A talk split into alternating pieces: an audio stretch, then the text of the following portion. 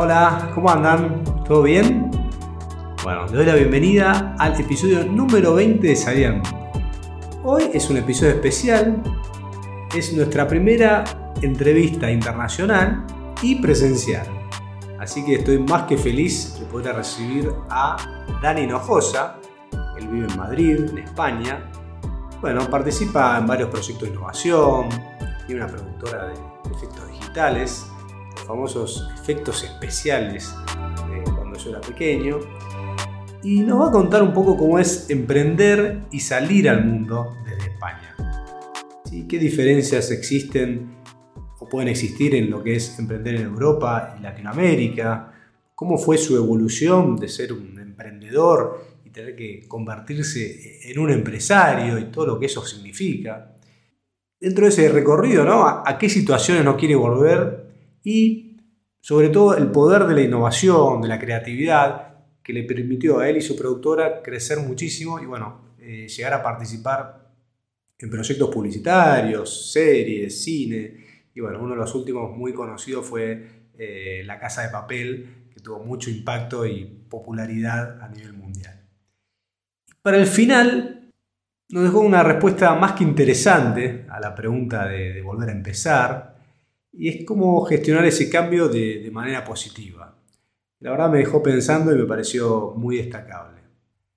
Él, desde su humildad, se define como el mayor canta mañanas que hayas conocido. Pero la verdad que, por lo menos para mí, eh, cada vez que hablo con él me deja aprendizajes muy valiosos y la mirada que tiene, su energía, eh, esa forma linda de contar las cosas hace que escucharlo sea todo un placer. Este tipo de charlas me, hace reflexionar mucho sobre el lugar donde hacemos nuestros negocios, eh, el entorno en que estamos, la forma de, llevar adelante, el ambiente de negocios, la verdad que repercute en nuestra forma de trabajar, en los proyectos que llevamos adelante, incluso en nuestro estilo de vida y calidad de vida. Y bueno, es real que no en todos los países eh, está la misma situación, la misma cantidad de oportunidades, condiciones económicas. Y la pregunta que por lo menos me hago mucho es cómo seguir eh, en este camino, en esta salida al mundo, en, en seguir estos sueños más allá de la coyuntura que estemos viendo cada uno en su propio mercado. Así que bueno, escuchar esa mirada desde otro lugar nos permite a veces ser más optimistas y conectarnos un poquito más con nuestros proyectos y con nuestra capacidad de hacer, ¿sí? de ser protagonistas dentro de la coyuntura que nos esté tocando, que a veces puede ser adversa, pero siempre está en nosotros generar ese cambio y correr bien fuerte para adelante.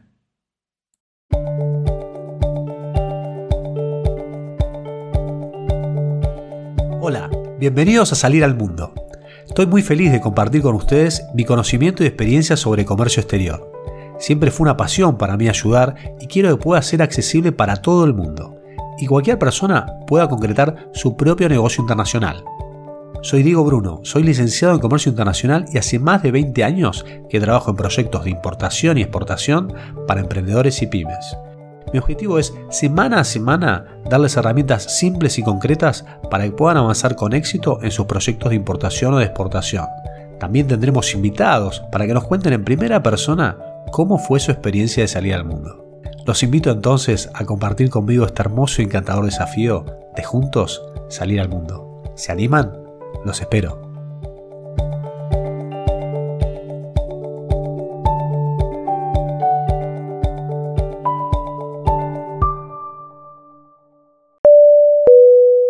Su atención, por favor.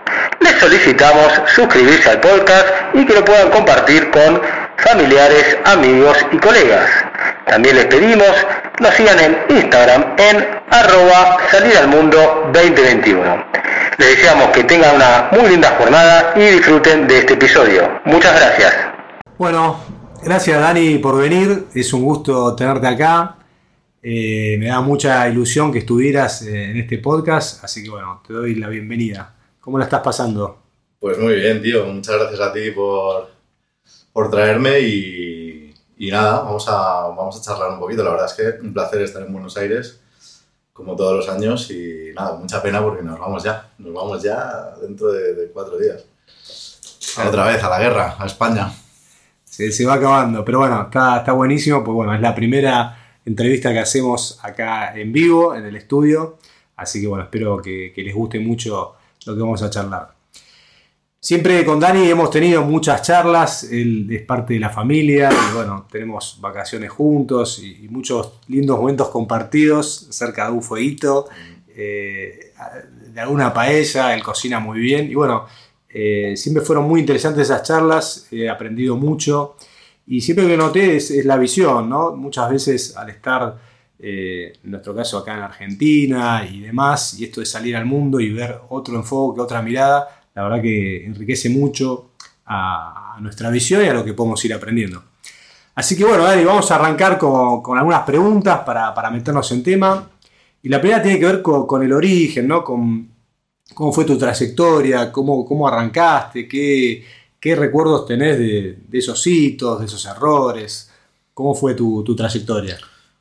Pues eh, a ver, yo empecé como, empecé como empresario muy, muy joven, porque claro, nosotros eh, en España, en el momento en que, bueno, supongo que aquí ocurrirá lo mismo, ¿no? Cuando uno es joven y no sabe muy bien para dónde tirar, pues eh, al final tienes los cursos estos de orientación en el colegio y demás y la gente termina siendo abogada o tal. Yo al parecer no servía para nada eso, entonces tuve que buscar otro tipo de, de cosas donde, donde encajara. Y ahí fue un poco donde encontré el mundo del, diseño, de la, del arte, de las, digamos, profesiones o tecnologías emergentes como las páginas web, el diseño gráfico digital, la programación gráfica, todo lo que estaba orientado a Internet, que realmente pues habría un mundo gigante, ¿no? Gigante que ninguno sabíamos hasta dónde iba a llegar, ni hasta dónde llegará, porque no para de crecer. Entonces, eh, me metí en una escuela en la que, bueno, impartían hace veintipico años algo de efectos digitales y demás, que fue una, una, digamos, un mercado que siempre me encantó, siempre, siempre de pequeño yo me quedaba viendo los, los making-ofs de las películas y los, y los casos de los case studies de las, de las películas, viendo cómo cómo elaboraban los efectos digitales y cómo rodaban las películas y tal, y bueno, era muy, muy fascinante. Entonces, bueno, pues en, en, en Estados Unidos eh, era realmente donde se conocía todo porque era la meca, pero en España eh, empezaba a haber un poquito de formación en ese sentido. Había muchos profesionales que la mayoría pues habían aprendido solos en ese momento. Y, y nada, entonces me metí en esa escuela, conocí a, a un montón de gente, compañeros con los que luego de hecho emprendí también, con los que estoy en contacto hoy en día. Y, y me introduje en el mundo de los efectos digitales. Entonces, bueno, bueno cuando, cuando salí eh, me puse a trabajar en publicidad sobre todo. Entonces me metí mucho en el mundo del marketing. Eh, no solamente desde la dirección de arte, sino también eh, la elaboración de campañas, la creatividad y demás. Y unos años después decidí eh, digamos, emprender un proyecto con una serie de compañeros porque veía que me estaba alejando mucho de, de lo que es la, ficción y, aquello por lo que había estado estudiando. Entonces, eh, bueno, después de una serie de iniciativas terminamos montando un pequeño estudio de, de postproducción con el, que, con el que empezamos a dar servicio a um, proyectos pequeños de agencias con marcas grandes, pero proyectos pequeñitos y, bueno, pues eh, empezamos a trabajar muchísimo. Le comentaba Diego que esto fue en el año 2006 y mmm, una de las razones por las cuales nosotros pudimos crecer fue por la crisis económica que hubo en el 2008. Entonces en ese momento en España estaban cayendo eh, muchas empresas gordas que llevaban muchos años eh, trabajando y claro, había tan poca competencia que eran empresas que pues eh, habían adquirido un nivel de, un nivel de vida... o sea, estaban muy cómodos. Sí, muy acomodados y facturaban todo lo que querían por, pues, por lo que fuera. Bueno, ole por ellos, ¿no? Porque mientras, sí. mientras puedas, si eres el único que hace algo, pues cóbralo bien. Entonces, digamos que nosotros llegamos a, no a relevarles, pero a hacerlo barato. Sí, sí, sí. A hacerlo barato en el sentido de que, bueno, pues nos dio la oportunidad de... Eh, hacer lo mismo, meter la nariz en el mercado, haciendo un servicio similar, no similar, porque no podíamos ofrecer el servicio en, las mismas condiciones porque no teníamos infraestructura, pero sí que podíamos ocuparnos de, cosas que, que, a lo mejor nos podían delegar y que en otras circunstancias, si hubiesen tenido el dinero los clientes para pagarlo, creo que no lo habrían hecho, si hubiesen quedado con lo que ellos ya sabían que funcionaba, pero claro, cuando empezaron a apretar un poco las, las, las pelas, ¿no? Cuando empezaron ahí a, a notar el frío del invierno, eh, pues tuvieron que buscar otras alternativas y dentro de esas alternativas pues estábamos nosotros. Entonces ahí montamos eh, No, que era mi estudio y con el que estuvimos trabajando un montón de años. Y bueno, desde ahí empezamos a, a emprender siempre porque realmente ahí nacimos una generación de postproductores en España que nos las teníamos que buscar mucho, porque teníamos que ser muy recursivos, quiero decir, teníamos que dar abasto, teníamos que, eh, digamos, cubrir las expectativas que tenía el cliente, pero con presupuestos mucho, mucho más ajustados. Entonces, al principio, siempre decía Diego, nosotros no entendimos que teníamos una empresa hasta muchos años después, porque éramos muy jóvenes, muy apasionados, nos encantaba nuestro, nuestro trabajo, eh, estábamos encantados con que nos diesen una oportunidad. Para nosotros, cada oportunidad, cada proyecto era un regalo claro, pues con 25 años tener tu pequeño estudio y que te estén llamando de agencias. Y, sí, sí, competir mano a mano. Claro, competir mano a mano con desde el, lo técnico, ¿no? Exacto, y poder tener una pieza de Nintendo, otra de Citroën, otra de Mini o de Audi o de Philip Morris o lo que sea, pues eh, ya ahí poco a poco fuimos acuñando proyectos y a, eh, digamos, a tener una, una, bobina, como decimos nosotros, porque nosotros tenemos que vender bobinas, ¿no? Eh, una bobina es un vídeo, una reel, donde enseñes un portafolio en, en movimiento. Y bueno, pues poco a poco empezamos a, a, ganar un poquito más de prestigio por, por el, por, porque estábamos demostrando que sí podíamos hacerlo. Al principio pues decíamos, mira, eh, los clientes decían, oye, mira, estos a lo mejor no tienen una sala de, de cine para presentar al cliente, pero nos va a costar 5 o 10 veces menos y bueno, coño, presentamos. en Van a dar todo para. Presentamos en la productora, no pasa nada, no vamos a gastarnos todos, ya, no podemos gastarnos todos. Eh. Entonces, bueno, pues a lo mejor no nos daban esos proyectos delicados donde sí que necesitaban expertise o mucho bagaje, pero sí que nos daban, nos daban proyectos para que nosotros fuésemos haciéndonos una, una carrera y posicionándonos en el mercado poco a poco.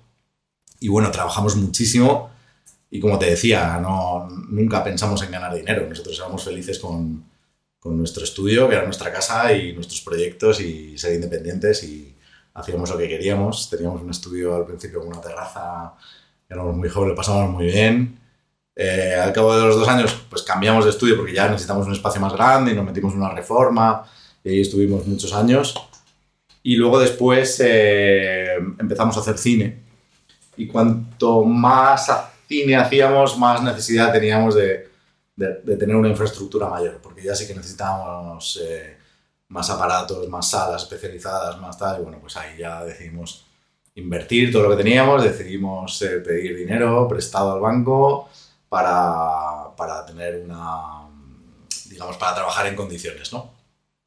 Pero lo más importante de todo esto era lo que, lo que te decía antes, ¿no? O sea, nosotros eh, podíamos crecer de una forma orgánica, pero porque teníamos mucho trabajo y trabajamos mucho, pero lo estábamos haciendo de una forma muy, muy inconsciente, porque no, no teníamos un objetivo eh, empresarial claro. Nosotros, sí, sí, una gestión. Nosotros tirábamos para adelante, nosotros hacíamos, hacíamos, hacíamos, hacíamos y, y, y, bueno, pagábamos nuestros impuestos, no sé qué, teníamos una estructura muy ligera, nuestros sueldos estuvieron congelados durante años y no teníamos ambición en ese sentido, no teníamos familia, no teníamos hijos, no teníamos necesidades más allá de pagar nuestros gastos y, y, bueno, pero cuando fuimos creciendo sí que nos empezamos a dar cuenta de la importancia de, de tener una buena gestión en una compañía y la gente que la gente que realmente te pueda ofrecer ese perfil que nosotros no teníamos, porque nosotros éramos tres artistas que nos habíamos juntado y hacíamos lo nuestro, pero ya te digo, un socio mío que era más organizado porque con su padre había hecho administración y de sus negocios y de tal, pues él sí que eh, de forma un poco casi invisible, porque sí, era más prolijo. Ni nos, asomábamos a eso, él pues eh, en silencio recopilaba las facturas, no sé qué, hacía la contabilidad muy ordenadito, presentaba los impuestos y todo estaba resuelto año tras año.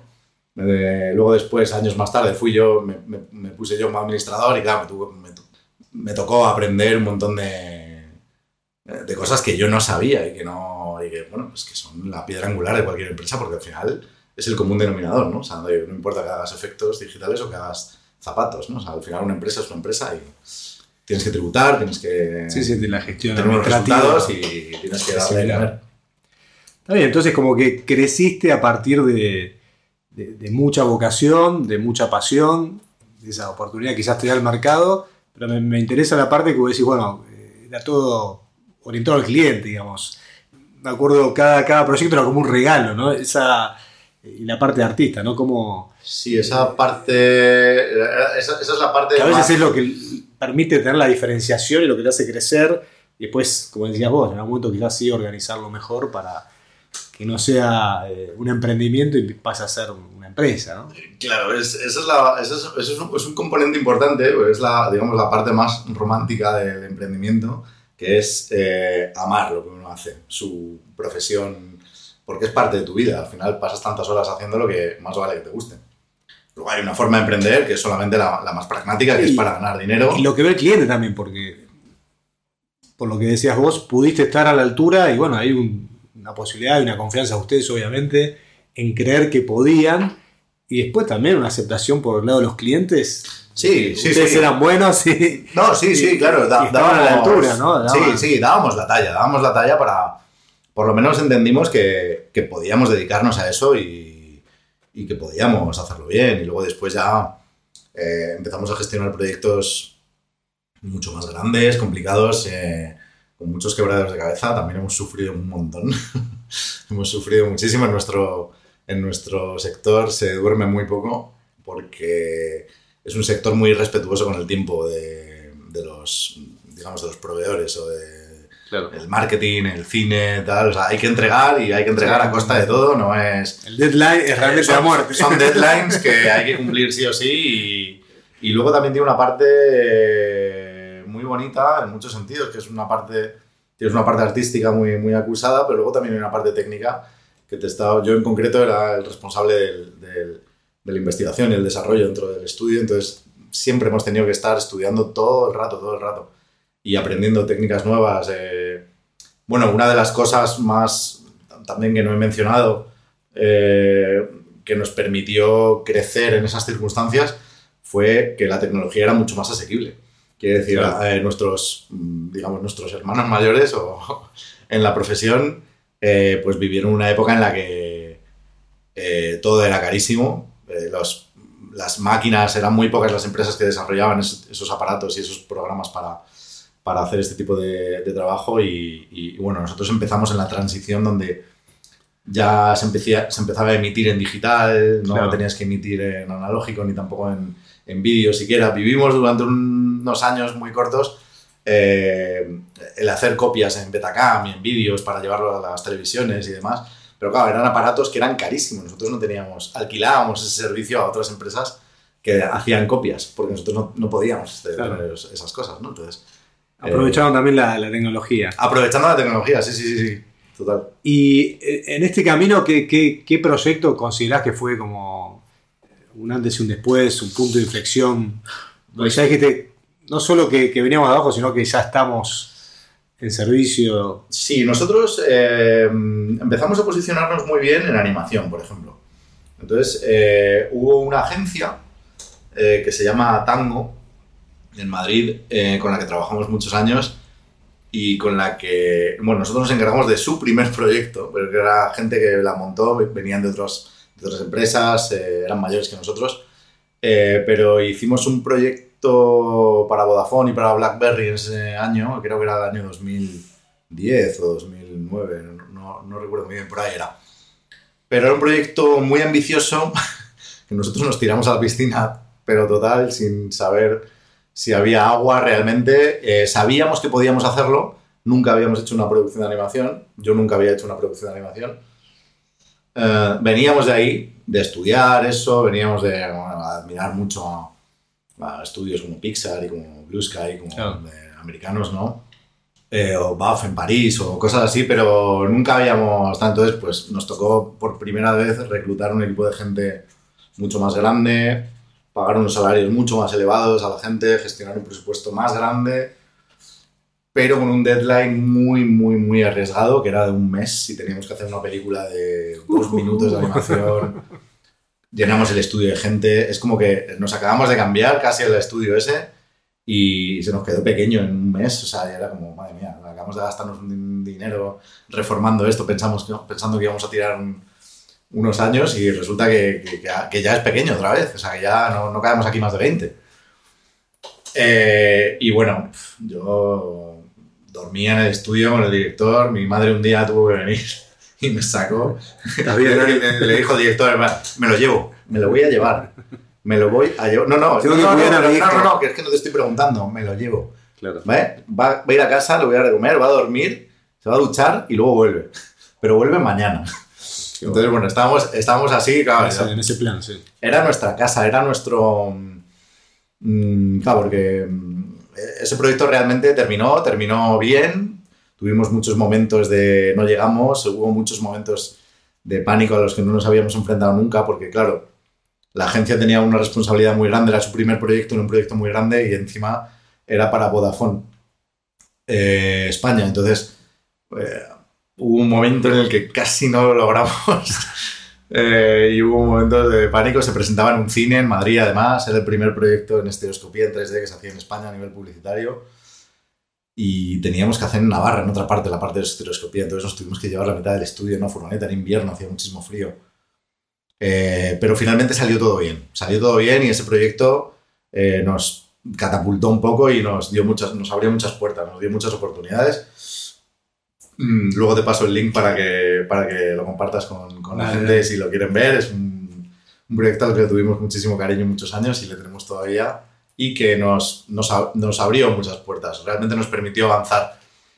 Y fue gracias a eso. Fue, eso no se hubiese logrado sin porque no era rentable, no era, no era, eh, no era fácil, no, sufrimos un montón, pero claro, al final el sufrimiento es inherente al, al, al éxito y al disfrute. Entonces, uno tiene. Y también hay una adrenalina. Tiene que saber que, que, tal, había momentos que queríamos caer. Yo recuerdo alguna noche meterme en la bañera de un baño a, a, cerrar los ojos media hora, porque el estudio estaba lleno de gente, no había ni una silla para sentarse a, echarse una cabezada. O sea, y te, buscaban ahí, ¿no? De repente, Dani, ¿estás ahí? Y llamaban a la puerta del baño.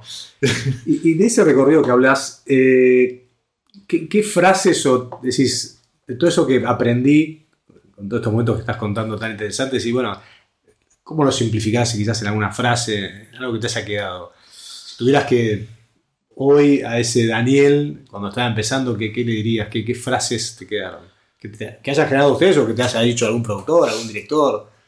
Yo, yo hay algo de ese, de, ese Dani, eh, de esa época, eh, que echo de menos hoy en, en, en, algún, en, algún, sentido.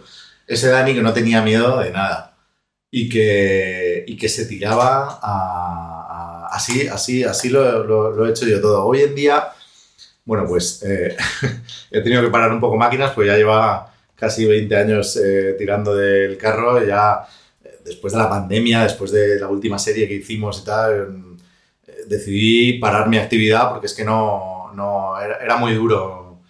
Eh, acabo de tener un hijo también, mi mujer ya, era una, una, vida, tengo 41 ahora. familia, sí, sí. Eh, claro, era una, era, es un ritmo de vida muy, muy, muy insostenible. Y yo con lo que me quedaría ahí es o lo que, lo que yo veo ahora, o lo que alguna vez he hablado contigo, ¿qué, qué he aprendido de esa época y cómo lo haría yo ahora? ¿O qué consejo? ¿Y qué, y qué le diría yo a la gente que... lo primero que, que escoge bien lo que vas a hacer. Escoge bien lo que vas a hacer, escoge bien tu producto. Eso es una de las cosas que echo de menos de ese Dani. Ese Dani tenía clarísimo lo que vendía, ¿no? Tenía muy, muy claro lo que hacía. Y era solo una cosa, era eran efectos digitales para, para, para cine y para publicidad. O sea, era, eh, era eso lo que él hacía y su universo era eso y no le interesaba nada más. Era eso lo que vendía, a costa de todo. Ese foco, esa capacidad de enfocar, que es muy impropia de mí además, eh, era lo que, lo que nos mantenía orientados, por lo menos. Eh, que, es, que es importante. Creo que es importante que alguien tenga muy, muy claro lo que venda. Y que vendas una cosa y no te disperses. Quiere decir, hay que enfocar. La capacidad de enfocar es, es, es crucial. Si uno está pensando en demasiadas cosas, va a terminar no haciendo nada probablemente y en un momento tienes que decir lo que hablamos muchas veces, no tienes que decir, escoge una o dos, pero tu día es tu día y hoy en día además tenemos menos tiempo que nunca porque en esa época yo tenía, ya te digo, fue de, de mis 25 a mis 38, 37, ¿me entiendes? Hoy tengo 41, bueno, 37 no, 38, 39. Hoy tengo 41, hace dos años que decidí eh, parar, eh, analizar todo el recorrido que tenía y ver qué podía hacer más aparte de eso con todos mis conocimientos, mi experiencia y mi carrera, obviamente empezando de cero. Sí, sí. Eh, Ah, está, está buenísimo lo que decís de... le alquilé mi estudio a unos socios y, y, y- y decidí parar, decidí parar y, y ver, eso significa pues que estás en una especie de tierra de nadie en la que no estás facturando como tónica habitual, ya es verdad que tienes, no tienes el quebradero de cabeza de, de gestionar una empresa, que cuando crece es muy demandante y muy estresante. Y, joder, es que yo nunca he sido buen empresario. Es decir, yo me refiero, yo no, nosotros no, claro, creo que, para no dispersarnos, ¿eh? creo que lo más importante es saber cuál es tu producto, saber, saber qué es lo que vas a vender. Y yo aconsejaría a la gente que, si son como yo, si se sienten un poco identificados con mi perfil, que yo hago una cosa concreta, pero no sé hacer el resto, buscad socios. Buscad socios que hagan lo que vosotros no hacéis. Diversificad eh, esa responsabilidad. Y Sí, socios o ayuda, ¿no? Porque también O ayuda, o- buscar o- socios no, es o- sencilla. o ayuda, sí. buscar sí. ayuda. Sí, no, a ver, Puede ser un consultor, un yo tenía muchos socios, sí, correcto, correcto. Yo es que, contador, o- sí. De nuevo, a eso me refiero. Yo, yo he ido por un camino que es verdad que de pronto no es el ideal, porque yo tenido muchos socios y siempre he tendido a, a- Pero es verdad que lo que tú dices es verdad. o sea, es decir, no tienes que tener eso. Busca ayuda, busca ayuda. O sea, es decir, no lo hagas tú todo porque no lo vas a poder. Yo no tengo formación en empresas, ni en administración, ni en economía, ni en nada. Y hay un momento que eso se echa en falta y, y te pesa, ¿eh? porque al final todo el mundo tiene que rendir cuentas a Hacienda, a- tienes que Llega el momento de la liquidación. no, tienes que tener a alguien que te ayude a gestionarte, a, a llevar y, y sobre todo a entender que tienes un negocio, tienes una... eh, tenemos un negocio aquí, eh, esto lo hacemos para, para es una vender, eh. empresa. Esto es una empresa. No, no es un hobby.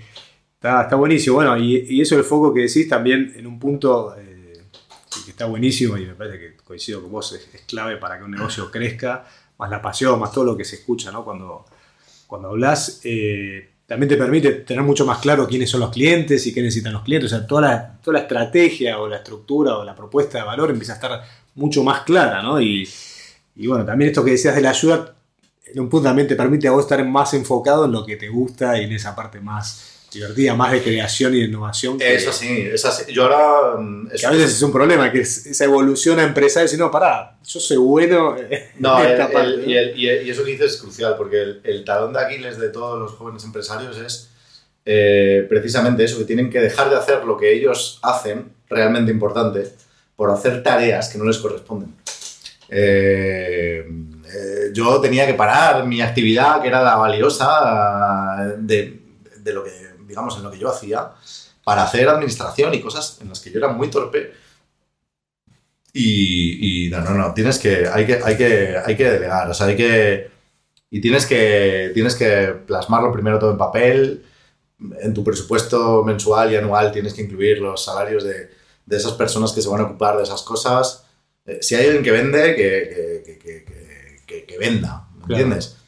Si tú llevas los proyectos, dedícate a tus proyectos y si te dedicas a investigar, dedícate a investigar y no te diluyas. Es- es- hay gente que lo hace bien todo, ¿eh? es verdad. Hay gente que es más or- hombre or- orquesta. Yo lo he sido, pero... uf, Sí, o ese desarmado de equipos, ¿no? que, que poco puede marcar la diferencia.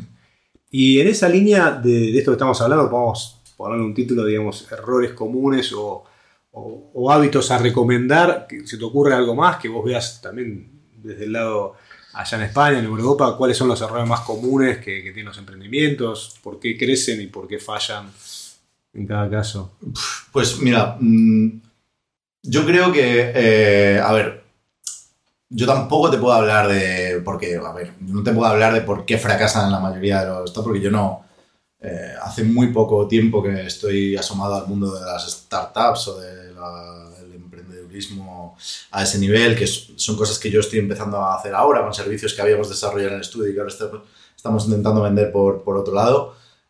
Pero supongo que un proyecto que no, que, no, que no sale a flote es porque la gente suele pensar que sus ideas son infalibles, ¿no?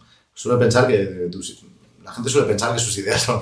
Yo creo que es muy importante hacer un buen estudio de mercado, es importante ser humilde, es importante eh, no pensar que vas a partirla, sino que tienes que ser humilde, tienes que asomarte a todo, tienes que hacer las cosas de, una forma eh, comedida y, y, abarcable, ¿no? Eh, si se te ocurre una buena idea, tienes que hacer las cosas por orden.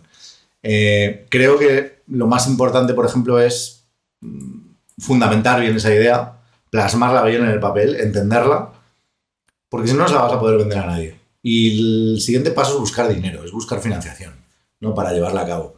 Pero claro, eh, esa financiación tiene que ir a alguna parte, ¿no? Entonces eso tiene que ver con, con el primer paso, que es diseñar muy bien qué vas a hacer con ese dinero, porque muchas veces, no, no, no, vamos a pedir dos millones, que perfecto, ¿y, qué, pasa al día siguiente? Ok, tienes dos millones. ¿Y, y, cuál, es el siguiente paso? ¿Cuál es, qué, haces con esos dos millones al día siguiente? Porque a lo mejor dentro de un año ya no tienes dos millones y tienes menos, menos 200.000 euros. porque te has, metido en, te has metido en deudas y no sé qué, y ahora resulta que lo que o sea, tenías dos kilos y ahora, y ahora debes pasta y no tienes el producto. Entonces, claro, es importante que, que tengas asesores, sobre todo asesoramiento, mmm, contrastar tu idea, simularla y, y ver si realmente... hablar, hablar, o sea, contrastar todo lo que se te ocurre con expertos, con profesionales en, lo, en cada una de las... sobre todo si es algo que no es 100% tu terreno. ¿no? O sea, probablemente si llevas 20 años como yo haciendo una cosa, te, te apetecerá hacer otra de la que no sabes tanto, que te llama la atención, pero que tienes que aprender un montón, ¿no? Entonces, pues bueno, hay gente que lleva mucho tiempo haciéndola y busca ayuda, como dices tú, busca ayuda. Sí. Y esto de los efectos digitales, que ya es algo muy común en, todos, a través de, de, gran desarrollo que tuvieron las plataformas digitales y de contenidos, Netflix, Spotify. Bueno, Spotify es más de, de música, pero eh, Prime Video, Star Plus y demás. Ya hay tanta oferta eh, y tantas producciones, ya todo el día hacer una producción nueva y un momento, por lo menos a mí como espectador, me cuesta saber qué está hecho en esa pantalla verde donde vos después ah, trabajás y, qué es real, ¿no? Eh, ¿Para dónde va todo lo, digamos, el cine, las series, la producción? O sea, yo imagino un momento va a ser todo, no sé, inteligencia artificial, actores creados bajo inteligencia artificial, eh, escenarios creados en esa línea y ya nadie va a entender qué es verdad y qué es mentira, ¿no? ¿Tú crees? Más allá que es todo parte de la ficción, ¿no? Terminaremos viviendo en, el metaverso, ¿no? sí, sí. Y no sabremos si estamos en él. Eh, no, a ver. Eh, a ver, el, el, el, mercado, claro, ha crecido. En 20 años ha crecido pues, a pasos agigantados. Quiere decir, estas plataformas que básicamente monopolizan la, distribución y la producción, eh, lo que hacen es eh, generar una super oferta, una super oferta para que la gente consuma y consuma a diario. Quiere decir, eh, antes no era así, antes tú cogías una, una, producción o veías una serie y veías un capítulo cada semana o algo así. Quiere decir que si tú invertías 100 millones o 50 millones de dólares en producir una serie, bueno, que, dure, ¿no? Sí, sí, sí. Ahora produces una serie y alguien se la puede ver en una tarde. No, no tarde no, pero en un día entero sentado en un sofá sí, sí, te la ves. Una maratón. No, una maratón, ¿no? A razón de hora por capítulo te lo ves los ocho y dices, madre mía, hemos tardado un año en hacerle la serie y este gilipollas se la ha visto en una hora, en, una, en un día, tío. ¿No? Yo me vi La Casa de Papel, me acuerdo cuando tal, porque nosotros trabajábamos en La Casa de Papel y, y, y recuerdo cuando salía tal, hemos visto, le decía Caro a mi mujer, hemos visto la temporada entera en, en sí, sí, te, la comes, te la devoras. Que, pero bueno, a propósito de lo que tú preguntabas y tal, es eh, no, yo creo que no tiene sentido mucho. Eh, creo que las cosas sirven para lo que sirven. Es verdad que los efectos digitales siempre están un poco a la vanguardia de la tecnología porque comen de ella, pero, pero también son algo muy, muy artesanal. Y me parece que eh, a nivel arte, a nivel artístico, yo particularmente, que soy un tío bastante clásico, mm, odiaría saber o darme cuenta de que hay actores digitales generados con inteligencia artificial, porque Sí, sí, sería. no, es que no tiene sentido. ¿no? la magia. ¿sí? Claro, exactamente. O sea, yo quiero ver a un ser humano interpretando, y... pero no a un robot. Es como, es otro tipo de show, ¿no? O sea, a lo mejor puede haber una cosa que dice, "Ah, vamos a ver el show de los robots. Bueno, pues, pues lo vas a ver. Pero me parece que no hay que desvirtuarlo. Yo siempre pongo el mismo ejemplo, ¿no? O sea, el- el- el- la literatura, eh, eh, bueno, na- na- nació en, en- con la escritura y en formato libro o documento. Y eso no ha muerto ni va a morir nunca. Puede haber libros digitales, puede haber tal, pero la gente sigue prefiriendo tocar el papel y llevarse un libro a la playa y desconectarse de la tecnología porque Sí, sí. agobia, ¿no? Uno quiere coger y ver su libro y cuántas páginas le quedan.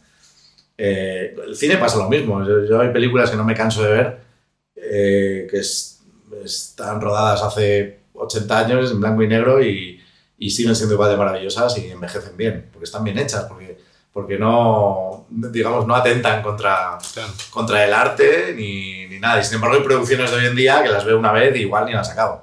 Y no las pienso volver a ver en mi vida porque me aburren, no me interesan en absoluto. Como show, de pronto está bien, pero... Entonces, no, yo creo que, que, el hecho de que el espectador no se dé cuenta cómo está hecho algo es algo bueno. Eh, al que le interese que se asome, porque la verdad es muy, muy interesante y muy fascinante ver cómo se llegan a ciertas conclusiones, cómo se llega a ciertas conclusiones, pero como te decía una vez, eh, yo disfruto hablar a cualquier experto en lo que sea mm, de lo que realmente sabe, o hablar a alguien con propiedad de un tema, ¿no? Es como que yo conozco de, de- de- o sé, sé de eso, Claro. pero me fascina, yo no sé, yo soy muy curioso, a lo mejor recuerdan alguna fiesta que a lo mejor, yo qué sé, ¿tú qué eres? Yo soy ingeniero aeronáutico y hemos estado dos horas hablando de cómo funciona una turbina de un avión, Sí, sí, sí. porque es fascinante, ¿me entiendes? Como, ¿cómo, coño, La- la tu curiosidad infinita. ¿Cómo coño despega este cacharro de toneladas con 200 personas dentro? Pues asómese y, y, y- Venga, y venga. véalo usted mismo. Sí, te quería preguntar de, de- de tu expansión internacional, ¿no? De esto que tiene que ver con, con el podcast, de salir al mundo. En tu caso son servicios, sería exportación de servicios. ¿Cómo, eh, me, has- contado que tenías proyectos fuera de España, ¿cómo has avanzado sobre los proyectos? ¿Cómo, Pues mira, cómo se dieron a eh, conocer? ¿Cómo se fue ese proceso? Pues nosotros es que nosotros siempre hemos tenido muchísima suerte porque nunca nos hemos vendido en exceso. Eh, siempre hemos tenido lo mínimo, una página web con algunas cosas y demás y tal, pero no fue hasta mucho más adelante cuando tuvimos una community manager que manejaba Instagram y demás, eh, o Facebook o LinkedIn, eh, que realmente era un mundo completamente ajeno a nosotros. O sea, no, yo creo que es, importante tener, tener herramientas para, para expandirte internacionalmente, pero creo que es importante también generar, o por lo menos en nuestro caso, mercado local. Eh, y luego a nosotros realmente nos, nos, nos vino un poco solo. Mm, eh, nosotros tuvimos algunos servicios que eran bastante pioneros en la industria, pero en el mundo. Por ejemplo, tuvimos una de las primeras granjas de render para procesar, para hacer cálculo de, de- de imagen en 3D y tal. Uno de los primeros servicios de- de- del mundo, que fue una empresa que se llama Render Farm y que pedimos una subvención para hacerla y desarrollamos y, y nos la contrataban de todo el mundo, nos de, de muchos, de muchos países diferentes. A nivel efectos digitales, pues empezamos a salir al mundo, pues mm, casi siempre por gente en España que se fue fuera y se había ido fuera y nos empezaron a llamar, pues a lo mejor de Los Ángeles o trabajamos con, con una, la productora de Adam Sandler, esta que se llama Battle Robot, eh, o no, Lifeboat, me parece que era Lifeboat, y pudimos hacer algunas producciones con, eh, por ejemplo, hicimos los efectos digitales de Joe Dirt o participamos en una temporada de Sequester, por ejemplo, con, con Los Ángeles. Era la primera vez que trabajamos con una diferencia horaria tan grande. Hemos trabajado siempre mucho con Colombia, por ejemplo, hemos trabajado para México, eh, Reino Unido. eh, Siempre fue desde, digamos, de la, del- de la alta innovación o de, la- de los productos así más específicos. O sea, no es que ustedes los iban a buscar, sino que los mismos clientes se acercaban buscando algo completamente diferente o nuevo, como decías vos, que son los Sí. pioneros en... Pero en ese caso en concreto de la granja, sí, pero en lo otro no éramos pioneros y, y siempre era por, casi siempre era por gente. eh, hay una cosa que, que- que es bastante eficiente que es el boca a boca, ¿no? Sí. Eh, la gente que se va fuera o nosotros, yo por ejemplo tuve la suerte de, de trabajar con, con gente, con socios colombianos y con gente y tal, entonces eh, tuvimos la oportunidad de, de exportar hacia allá o de generar, eh, generar producto o producción para, para allá. ¿Por qué? Porque ya que nos encargaban una cosa, pues nos, encargaban aquí todo. Y aunque hay veces que es verdad que les salía más caro hacerlo aquí, bueno, pues preferían paquetizarlo. Sí, siempre nos dio muchas oportunidades el tener como socios locales eh, estratégicos en otros países, porque esos son los que nos movían. Eh, hay agencias de representación que funcionan en nuestra industria un nivel mucho más alto y demás, Sí, sí. Pero, pero sí... a Sí, el contacto local que... el contacto local y nosotros también hemos ido a propósito de eso. Yo he hecho viajes solamente para vender eh, a Turquía, a Colombia, a México, ¿sabes? Hemos ido a- solamente a, a Perú a ofrecer nuestros servicios y dedicar un pequeño presupuesto a decir, vamos a coger un avión y vamos para allá y vamos a tirarnos o aprovechando un proyecto que hacemos allí Claro. cogemos y nos tiramos cinco días más y vamos a visitar productoras, vamos a visitar estudios. Eh, O sea, nosotros- había una gestión comercial, digamos, Había de campo, por lo menos, bastante activa. muy poco ortodoxa siempre, ¿eh? O sea, Bueno, pero no, efectiva. Surtió su efecto, pero Para mí el campo sigue siendo lo más directo y lo más potente, ¿no? A veces, obviamente, también es lo más caro, porque necesitas viajar y demás, pero no deja de ser, siendo lo tradicional, digamos, la forma, una de las formas más efectivas de, de darte a conocer y generar negocios. sí, sí, sí, sí, sí. No, no. Cara a cara, ¿no? El Más cara cara, ir a vender a, puerta fría, como se llama. sí. Sí, sí, sí, es como... Sí, sí, eh, a ver, nosotros realmente a puerta fría lo hemos hecho bastante en otros países, ¿eh? Pero es, es muy ingrato eso, o sea, es decir, ¿no? Sí. Eso es lo que menos nos ha funcionado, porque yo he hecho, pues, eh, o bueno, también en ferias, festivales, cosas así, en las que vas y, y estás dos o tres días generando reuniones, contactos y demás, que... Pero lo de, voy a ir a Londres y voy a estar allí una semana porque tengo un rodaje, escribir 100 emails a 100 productoras diferentes y que te contesten dos, es como, claro, el mercado de Londres que está ultra saturado y aparte, pues es una de las mecas mundiales de Ah, sí. los eventos digitales. Eh, esto, esto, esto, ¿qué cojones me están contando? O me lo regalan o ni les escucho, ¿sabes? Entonces, bueno, en Latinoamérica era, era más fácil, eh, Claro. porque veníamos de España y, y nos era un poquito más sencillo, a pesar de que había profesionales allí muy buenos, sí que te recibían y pues Sí, traían algo nuevo, y tenía unas, unas oficinas ahí muy espectaculares, siempre muy bonitas. Y bueno, hicimos muchos amigos. Nosotros hemos hecho muchos service de producción y mucho rodaje en Europa para productoras colombianas que eran clientes Claro. Eh, míos allí, ¿sabes? Y que te llamaron, oye, mira, tenemos que rodar con Cuadrado en Turín o con Falcao en Mónaco.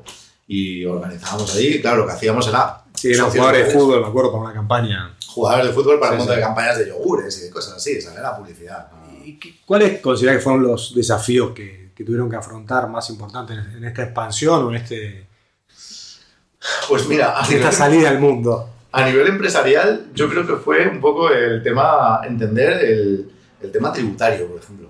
¿no? Eh, una de las cosas que nos Sí, ocurrió... cómo cobrar también. ¿no? ¿Cómo cobrar? ¿Cómo cobrar? Porque claro, por ejemplo, los mexicanos mm, tenían que pagar, en- pagaban en pesos. Pero claro, en la conversión, bueno, nosotros hemos perdido tanto dinero con, con novatadas y con, y con descuidos y con...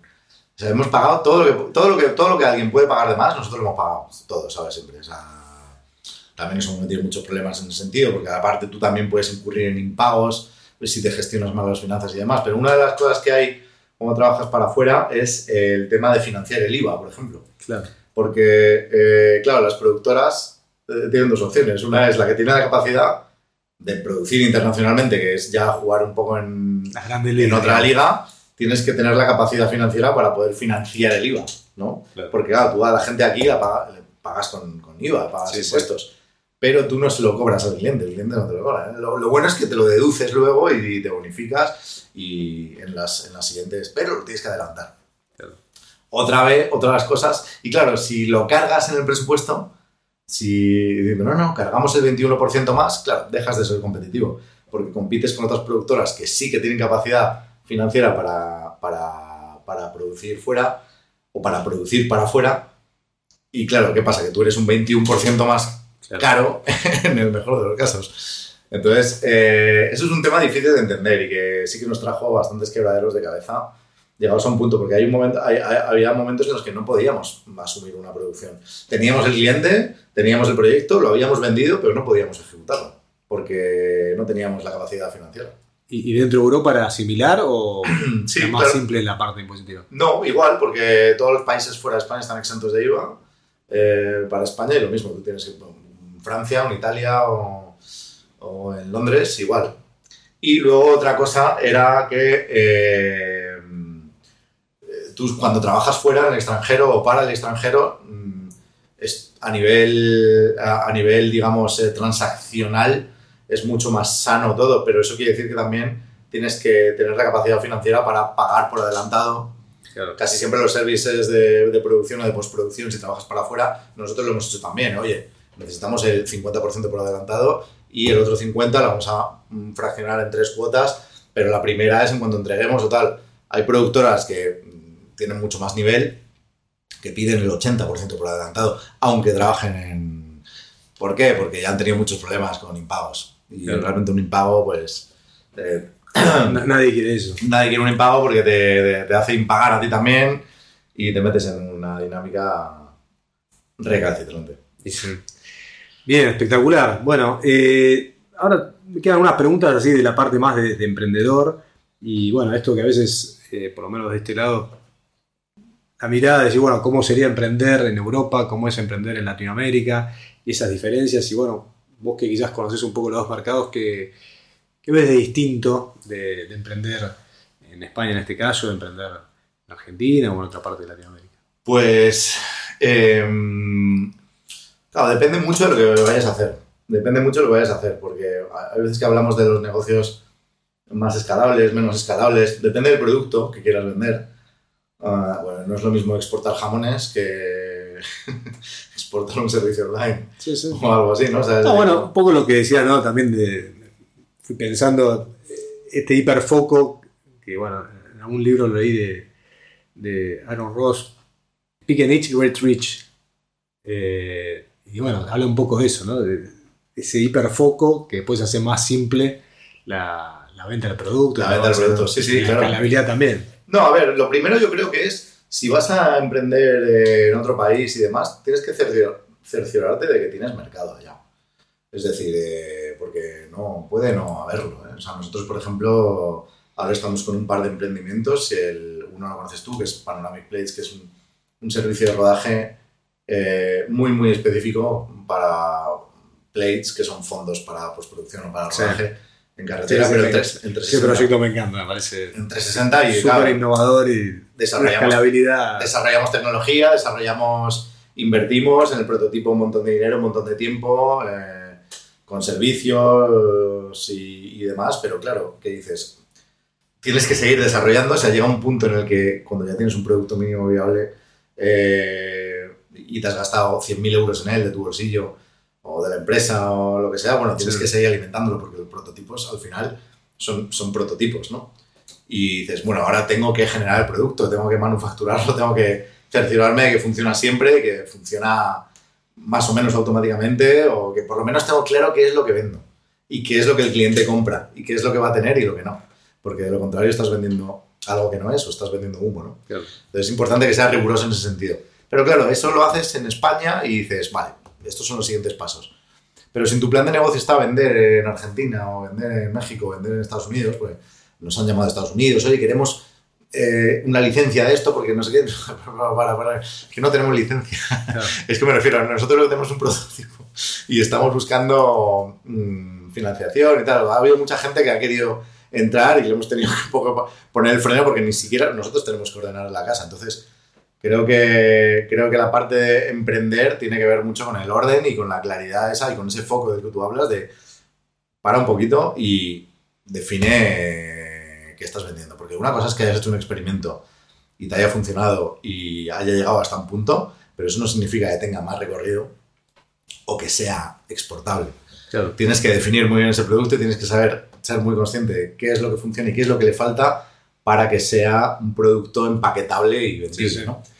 No, yo creo que lo primero para venderlo en otro país como Argentina sería buscar un socio local que se dedique a lo mismo que tú, por lo menos que sea. A nosotros nos ha pasado aquí en Argentina, trabajamos por una producción argentina que se llama Limbo, que se rodó un parte en España, y, les vendimos el servicio, les encantó al estudio de postproducción que se llama Boat.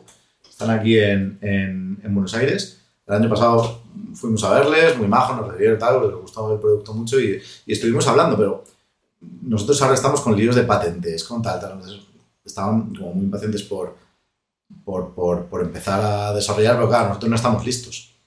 No estamos listos y... Al revés que en el proyecto inicial, digamos. Claro, que te tirabas a la pileta. Total. Ahora está... No, no, no, ahora, no, no, no, ahora me dan miedo muchas cosas como de... Hey, eh, para, eh, Dejaste la adrenalina de lado. Eh, claro, claro, no, no, pero, pero, pero ya, ya, ya, le tengo mucho miedo a los líos, ¿me entiendes? O sea, le tengo mucho miedo de plan, mira, eh, Esos fueron los aprendizajes. A, a, antes, antes no me importaba nada meterme en problemas, pero porque no sabía lo que eran.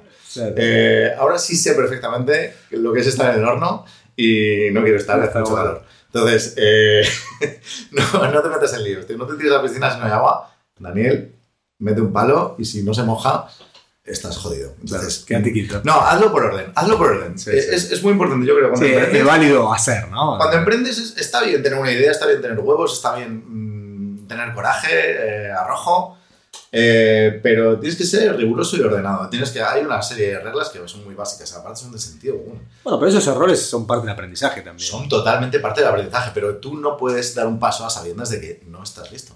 Es decir, no puedes dar un paso sabiendo que esto te vas, no va a salir. ¿Por qué? Porque tú sabes que no se puede vender. Hay mucha gente que hace eso y se estrella. Yo lo he visto mil veces.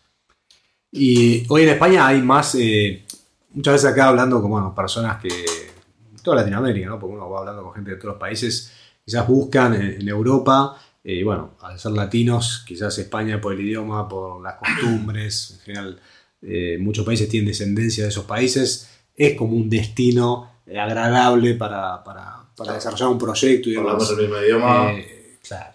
Y, y, ahí hay, hay, apoyo a nivel gubernamental. ¿Qué, ¿Qué, tendría que tener en cuenta alguien, un emprendedor, que decide llevar su idea a España, más allá de las cuestiones, obviamente, de pasaporte y de dónde vivir? O sea, en general, si alguien empieza a llevar un emprendimiento, ¿qué, qué notas o qué podrías mostrarle o contarle a, part a partir de, de, tu experiencia de emprender allá? Pues un poco lo mismo. A ver, si necesitas una visa para ir a hacer lo que sea a cualquier otro país, bueno, eso se consigue. Lo importante es que sepas que allí tienes algo que hacer, porque es diferente ir a hacer un estudio... Un... Y llevar un proyecto, ¿no? Sí. Eso que hablas de investigar, de investigar, de todo lo que uno aconseja, de realmente hacerlo y no pensar que porque el mercado es más desarrollado o hay más oportunidades, que puede ser real, eh, el trabajo va a fluir solo, ¿no? No, no, sí, sí, eh, es así. Nosotros una vez fuimos a, a Estambul, tuvimos un montón de reuniones con un montón de productoras y de estudios allí en Turquía y, hubo muchos intentos ahí de, de, trabajar y llamadas y no sé qué, tal cual. Al final nunca, nunca llegamos a hacer nada con ellos, nos pedían material para vender cosas y tal. Nunca llegamos porque de pronto no hacíamos un poco lo mismo. Eh, realmente teníamos nosotros un hueco allí. ¿Qué podíamos hacer nosotros que ellos no pudieran hacer ya? Era más barato, más caro, probablemente, fuera, probablemente seríamos más caros. ¿Nos ven como competencia o nos ven como aliados? Eh, claro. Es complicado. Si tú vas a hacer algo inédito, por ejemplo, a España, quiere decir, no sé, los panchos de Coquito. tú coges, que me encantan. Tú coges y dices, oye, mira, quiero llevar el pancho de Coquito, que es el... Pancho es un hot dog. un pancho es un se acá y bueno, el lugar se llama Coquito, que Dani es fanático. Y perrito caliente, ¿no? Perrito caliente es siempre Se come como cinco. Pan de puta madre, una salchicha muy rica y que te cueste... ¿Quieres armar la franquicia? Y que te cueste 300 pesos. y, y, ya está, no olvides eso. Si tú lo llevas así, tal cual, a España, yo creo que, yo creo que lo, lo partes, vamos, o sea, lo partes. Pero ¿qué pasa? Que en España tienes que darte cuenta de que a lo mejor pues no lo puedes vender a 300 pesos, que es un euro porque de pronto no tienes negocio o tienes que vender 5.000 panchos al día sí, sí. y no tienes no hay un proveedor que te haga tantos, tantas panchos. Salvo algún curioso, no hay cosas más ricas que el pancho en España. Sí, pero un pancho muy rico es una cosa muy sobrevive. Sí, Tampoco, sí. no hay cosas muy ricas, pero, pero bueno, es, te digo eso como lo que sea. Por ejemplo, eh, tienes que entender el mercado. Yo tengo, tenemos un, un gran amigo, Matías, que, que, que emprendió aquí un una, digamos, una especie de negocio muy similar o igual a Globo, Sí. que luego Globo se lo compró y luego él montó aquí Globo en Buenos Aires y duraron un año y pico porque Globo pues no terminó encajando en el mercado, no entendió el mercado argentino, que Sí, es sí. muy particular. Sí, muy- El mercado particular es, es No es fácil de entender. el mercado argentino es especialmente particular. Y, y- y claro, es un gran ejemplo de una startup que surgió y que, en el que invirtieron televisiones en España, a tres media, tal, y que lo petaron y que fue un éxito total. Y que aquí había un negocio que funcionaba como en pequeño, como lo tenía, como lo tenía Matías, y, y, y luego Globo, pues finalmente terminó no, no, no proliferando. ¿Y por qué? Bueno, aquí no tenían, o no les interesaba ese tipo de mercado, o, o lo que sea. Bueno, pues es un ejemplo evidente de algo que puede tener muchísimo éxito. En eso-. Eh, Es real que al ser una expansión internacional tan grande, eh, hay modelos de negocio que sí, que se adaptan más a un mercado que otro. Y es real que Argentina en los últimos años eh, no es fácil de adaptarse para, para empresas que vienen de afuera o que necesita Claro, girar que- divisas y manejo de dólares y bueno. No, y es como Es muy complejo. ¿no? Aquí tenéis Sí. vuestro mercado libre que básicamente hace lo mismo, pero son argentinos, entienden perfectamente Sí, sí. que va la vaina, se saben todas para tal cual y es su territorio y obviamente Amazon aquí pues tiene poco que hacer eh, eh, en, en ese sentido, pero lo importante yo creo que para ir a un sitio y vender algo es saber si tienes lugar, si tienes... eh, Sí, entenderlo. A mí, a, a mí me toca a veces describir a Argentina a personas que vienen del exterior. Siempre digo lo mismo, no trates de entenderla, sino aceptarla con las oportunidades y las complicaciones. tiene. y mira si te interesa y si puedes Y si puedes bancarte esta complejidad. Claro, ¿no? si puedes vivir aquí, ¿me entiendes? Con O sea, lo bueno y con lo malo. No, no, eh, joder, hay gente que le va muy bien. Bueno, pues no intentes cambiar a lo mejor la- el mundo, eh, adáptate. Bueno, te, te hago una pregunta que surgió eh, en una entrevista que hice con mi padre en este caso, que, que tiene una historia familiar, que era cuando éramos más pequeños, había un, la puerta de la cocina, que era la puerta de salida. Eh, nosotros teníamos un departamento, la puerta de salida de la casa. En un momento mi madre le coloca para mi padre un poema de, Mario Benedetti que, que se Vuelve a empezar, que bueno, va contando un poquito a pesar de- del cansancio, a pesar de que el triunfo te abandone, bueno, todas cuestiones que tienen que ver con, con la resiliencia, con barajar y dar de nuevo. En una medida buscar una nueva o una mejor versión de nuestra vida. Eh, él la pregunta, ¿tuviste que volver a empezar? ¿Cuándo fue? ¿Qué Pues, hiciste?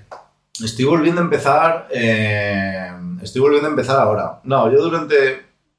Durante 16 años casi. ah, tuve, mi, tuve mi negocio en mi estudio con, digamos, con. Ininterrumpidamente, con negocio ininterrumpido, in- ininterrumpido ¿no?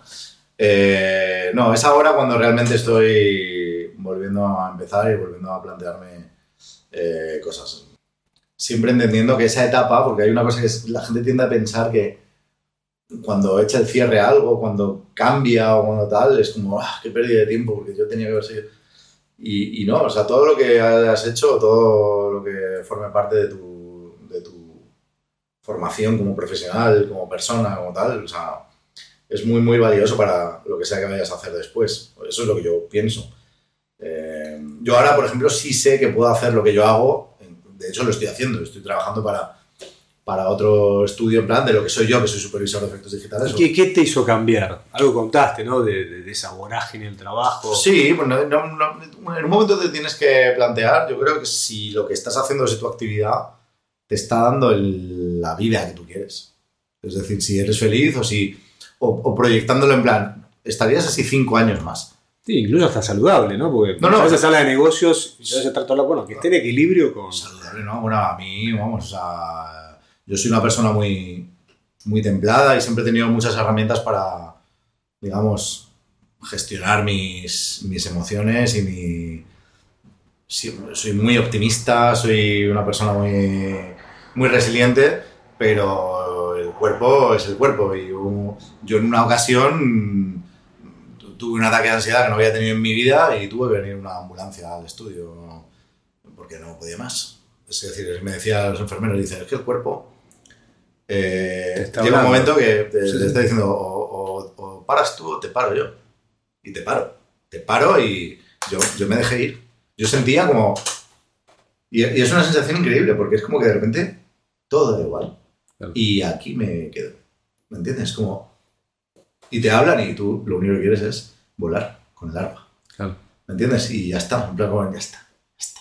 Hasta Fue- aquí he llegado. sí. Hasta aquí he llegado yo, humanamente. No puedo más. Y ya está, entonces te puede dar un jamacuco. hay gente que le da más seguido, hay gente que lo gestiona mejor o peor, pero bueno. Yo creo que sobre todo es una cuestión de, ¿eres feliz con este tren de vida que llevas? ¿Esto que estás haciendo te compensa? Y bueno, llega un momento, yo- la- mi, mi respuesta fue positiva muchos años, pero ya empezó a serlo desde, pues por ejemplo, eventos de este tipo, ¿no? Y digo, calla, al final, no estoy ganando la pasta que tengo que ganar, no, no estoy pudiendo explotarme a mí mismo como profesional porque me estoy ocupando un montón de tareas que no me corresponden, no estoy siendo capaz de hacer crecer más mi compañía, no, no estoy seguro de querer tener una empresa más grande que esta. Creo que cuando ha, cuando ha crecido y he tenido 20 empleados, la experiencia no me ha gustado tanto. Claro, cambió un poco el foco, ¿no? Mm, No me ha gustado tanto, pero porque yo, ya te digo, no estaba. O sea, mi modelo no era, no era una empresa bien engrasada que ay, crece y. No, no, ahí no había una cabeza empresarial que dijera, no, no, no, esto, vamos, esto. Mi único problema es que a lo mejor mañana tengo que, que- que- que alquilar un edificio. No, no, yo no, no era así. Yo el día 10 estaba pensando a ver cómo iba a pagar los gastos del mes siguiente. Y cuando tienes una carga económica mes a mes de tal, bueno, es muy difícil de gestionar. Y aparte tampoco entiendo que no me correspondía. Eh, entonces yo creo que cuando vuelves a empezar y demás tienes que hacer ese tipo de preguntas y saber si te apetece hacer otra cosa.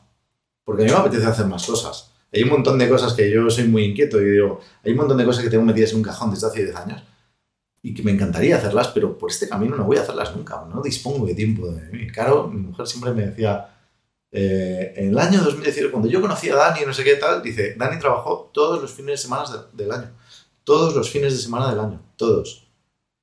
Y era verdad, tío. Todos. O sea, siete días a la semana durante un año, no me jodas, tío.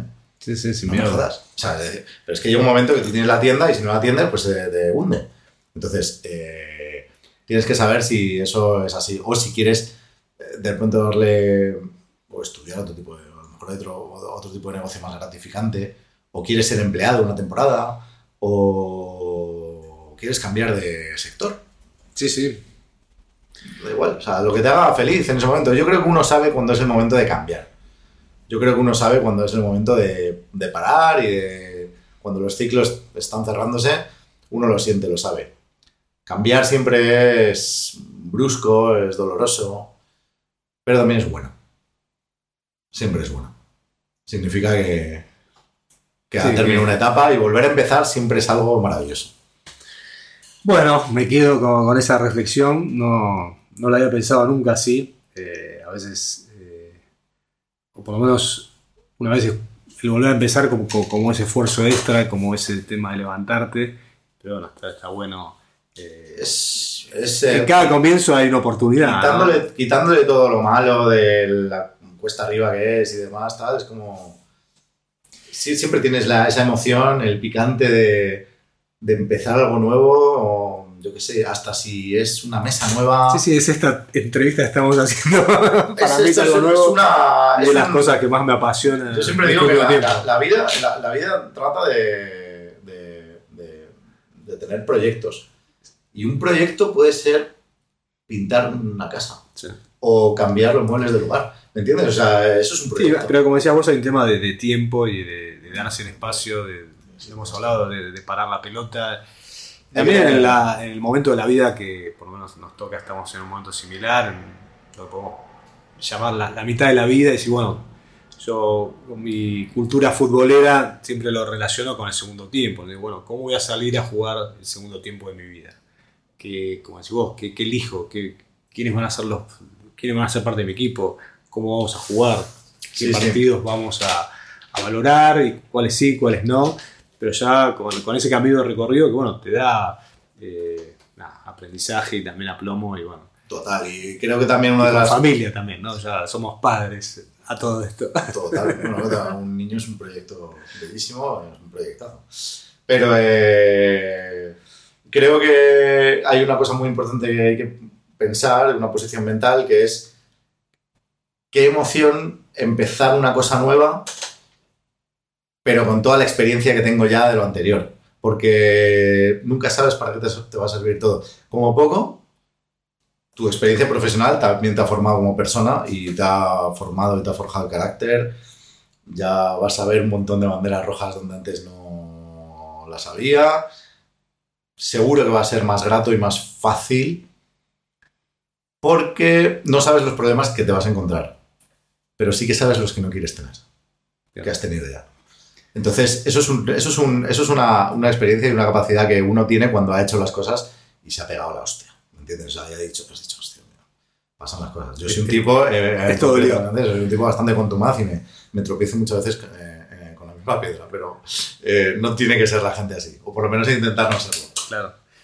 Bueno, buenísimo, Dani. Eh, la última es, bueno, de que volver a empezar, eh, algunos proyectos que, que, tengas por ahí, que nos quieras contar, eh, dónde podemos encontrarte, si alguien se quiere comunicar contigo. Pues mira, yo ahora, por ejemplo, estoy a, a, propósito de reinventar o de reinventarse. Ahora, mi estudio, que se llama No, no Visual Effects, o bueno, No Estudios, se llamó, pasó a llamarse en 2000, en 2015 o 2016.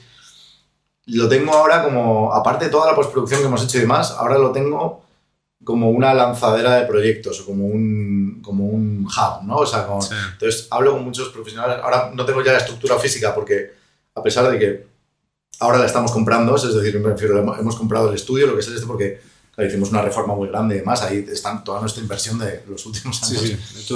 Pero, pero, pero, yo se lo tenemos alquilado a otro estudio que sí que lo explotan, la sala de sonido, la sala de cine, toda la pesca. Eh, pero lo que es la marca, no, a la que yo le tengo un cariño extraordinario, eh, lo te, la tengo ahora como, como hub para gestar otro tipo de, otro tipo de, de, proyecto. Entonces ahora, pues por ejemplo, estoy escribiendo una serie de ficción que, wow. eh, que es una, queremos que sea una producción hispano-argentina porque tiene que ver ah, con, con, las, con, las, dos cosas. Uniendo lazos. Estamos con otro, estamos con otro, yo es que estudié guion en su día y me apasiona escribir y la ficción y, y, y contar historias. Eh, pero, por ejemplo, también mmm, estamos con un proyecto súper bonito de ecología, eh, con la tecnología blockchain, eh, que estamos desarrollando desde el año pasado. Es un proyecto que me tiene muy ilusionado y con el que estamos... El año pasado tuvimos reuniones y entrevistas con un montón de gente que, que hace cosas completamente diferentes a las que he hecho yo siempre. Y eso es una, eso es una maravilla. Es decir, o sea, tú de repente eh, meterte en, meterte en el terreno de, de, de, otra profesión completamente, es como ir a otro planeta, ¿no? Sí, sí, es descubrirlo. Es como viajar, es bueno, como... La, la, la fusión, eh, que esto que da un poco esta evolución del mundo, ¿no? De, entre el blockchain y la ecología, es decir, bueno, también esa capacidad que, bueno, te admiro de, de cómo fusionas distintas áreas y lo que hemos no, hablado, es un proyecto, ¿no? No, no, es, es, crucial. Una de las cosas que nos ofrece nuestra época, que, que por suerte por desgracia nos, nos toca vivir, eh, es esa, que la, la, la, tecnología y las comunicaciones hacen que, que, la, la, que las disciplinas se, se, mezclen, se entrelacen, ¿no? O sea, en una postproducción, por ejemplo, en, en, en, una vez estamos con una temporada de La Casa de Papel, con, eh, teníamos que entregar los episodios y, y, y, utilizamos, pues, por ejemplo, herramientas de los topógrafos para generar, eh, generar escanear un espacio que luego a nosotros nos servía para hacer otras cosas. ¿no? Los topógrafos utilizaban esos láser que se llaman láser LIDAR, que eran unos aparatos carísimos que escaneaban básicamente eh, con un láser un, un, lugar y te devolvían una nube de puntos de millones, miles de millones de puntitos que si te alejabas, pues era el, el lugar. Y, y, estaba medido a la perfección y demás. Claro, eso nos sirvió a nosotros para, para poder eh, hacer otro tipo de proceso dentro del estudio con mucha más facilidad. Y eso te lo ofrece la tecnología porque claro. ya los americanos estaban desarrollando eso para que pudiéramos implementarlo. Bueno, es un, uno de tantos ejemplos que hay eh, en, en, este mestizaje que hay, digamos, eh, eh en la creación. Sí, sí. ahora mismo en, la- en las disciplinas. O sea, es como, yo que sé, mezclar una app con los taxis, ¿no? Dices, no, esto es una app que ya que sirve para, para, para, para llamar un remis, un taxi, ¿no? O sea, bueno, pues ya está, o sea, aquí lo tenemos, ¿no? O los que solucionan un problema concreto, como por ejemplo los deliveries y demás, Oye, tío, o sea, Sí, sí, a través de pequeños problemas han desarrollado. como usuario, Sí, ¿qué, sí. qué hace falta? O me gustaría que... Y, que- y siguen haciéndolo. Y, y siguen bueno, haciéndolo y eso es inagotable, no, no, no, no, no se va a acabar nunca. Bueno, gra- gracias a, a la curiosidad también, ¿no? A partir de, la- de una pregunta es lo que ha Eh, Pero evolucionado es- el mundo, Es ¿no? la historia de nuestra Sí, sí, vida, sí, sí. de, de- de- De la evolución. de la evolución y de la humanidad. eh. La curiosidad es lo que es lo que es la chispa que digamos Sí, que debería tener propicia esa- ese, emprendimiento, ¿no? Y, Claro. y, y- y te lleva. claro, pero no hay nada más bonito que, que estudiar y que. Y, y la gente tiene que saber que, que- uno puede hacer lo que quiera. Eso es, eso es una cosa que hay que saber. Todo el mundo puede hacer lo que quiera. Yo he ido a conferencias maravillosas de, de emprendedores. Por ejemplo, hay una agencia de viajes que se llama Destinia.com en, en España y el dueño es un tipo de un pueblo del Cairo. Y, y en esa conferencia eh, nos hablaba de, de cómo empezó él, dónde estudiaba en el Cairo, cómo empezó con la agencia. Ah, Y era impresionante, digo, sí, él, sí, un tipo de un pueblo del Cairo, macho. Su padre Sí, iba en camello a por agua por la mañana. O sea, si un chaval así, en el culo del mundo, puede llegar a Europa y ser millonario con una agencia de viajes, eso es por sus santos huevos y por su curiosidad y su capacidad y por su voluntad. La voluntad y sobre todo la creencia de saber que él puede hacerlo y que lo hará. Claro.